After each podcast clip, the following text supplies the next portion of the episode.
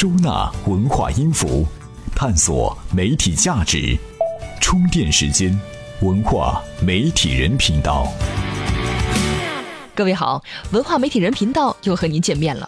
据说呢，知乎的创立只用了三天时间，创始人第一天写了三页纸的计划书，第二天跟天使投资人谈投资，第三天找到了一张办公桌，知乎就这样诞生了。很多自媒体从业者长吁短叹，相比人家火箭的速度，自家一亩三分地几年过去了，怎么还是原地踏步呢？咨询过后，我们就来聊聊自媒体们都犯了什么罪，怎么就离挣钱的初衷越来越远了呢？每日必知。动漫界也流行抱团了。八月十一号，奥飞动漫以九亿元人民币购买了有妖气所属的北京四月星空公司百分之百的股权。这场动漫界最大的并购案，瞄准的恐怕是十万个冷笑话的开发空间。文化部近日发布了一份一百二十首网络歌曲的黑名单，这些歌曲涉及淫秽、暴力、色情内容，要求全部下架。什么时候文化部也管管网络神曲啊？走到哪都能听到，不少人也是深受其害呀。上一次读报纸还是什么时候呢？最新的数据显示，上海市民一半以上每天阅读图书超过三十分钟，而四分之一的上海市民已经不阅读报纸了。报纸被微博、微信干掉后，最好的出路大概是去印书吧。原来今日头条干的也是复制加粘贴的事情。今日头条涉嫌非法转载楚天都市报原创新闻作品。八月十号，不能容忍的楚天都市报把今日头条告到了法庭。报纸活得已经是如此艰难呐，您转载还一个子儿也不给，搁谁也不能忍呐。这里是充电时间，文化媒体人频道。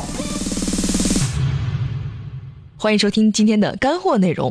去年的大概也都是这个时候，高晓松有个力挺舒淇的微博，他说：“演艺圈这个行当，卖身、卖艺、卖青春，用欢笑、泪水献爱与自由，从未巧取豪夺、鱼肉乡里，干过什么伤天害理的事儿。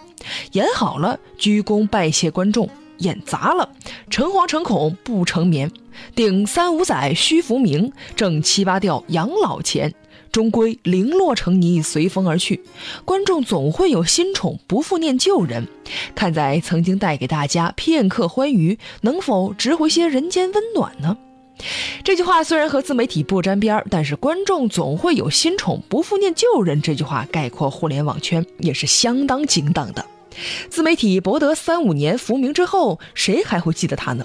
很多网站可以短时间内产生很大的访问量，但却无法形成有效的商业回报。什么原因呢？提供的观点不值钱。在注意力极其分散的现在，自媒体如果不懂得少生优生，无异于自杀了。况且如今自媒体的门槛还不是一般的低。大家都知道自媒体概念之后，不论是博客写作者、媒体专栏作家，还是给各大网站投稿的写手，都开始自称自媒体人了。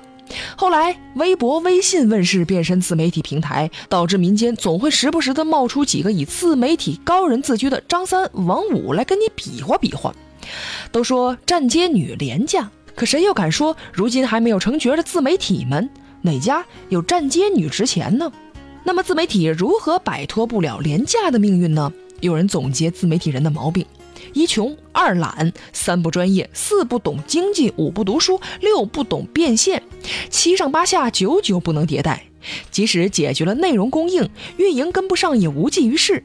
不少自媒体人原来就是传统媒体或者是文化人出身，他们知道读者的阅读喜好，写一篇文章聚聚粉丝，赚赚阅读量和点赞，问题可能不大。但是如果让他们脸一抹，赤裸裸的去谈钱、去要钱、去赚钱，那可是比什么都难。相当一部分自媒体人觉得，先吸引用户，把粉丝增加上去了就行，盈利可以等等再说。这是绝对危险的想法，即使是特别会讲故事的自媒体，没有资金的支持，也会立刻消失在互联网的喧嚣声音里。风口一过，想当只猪都难呐。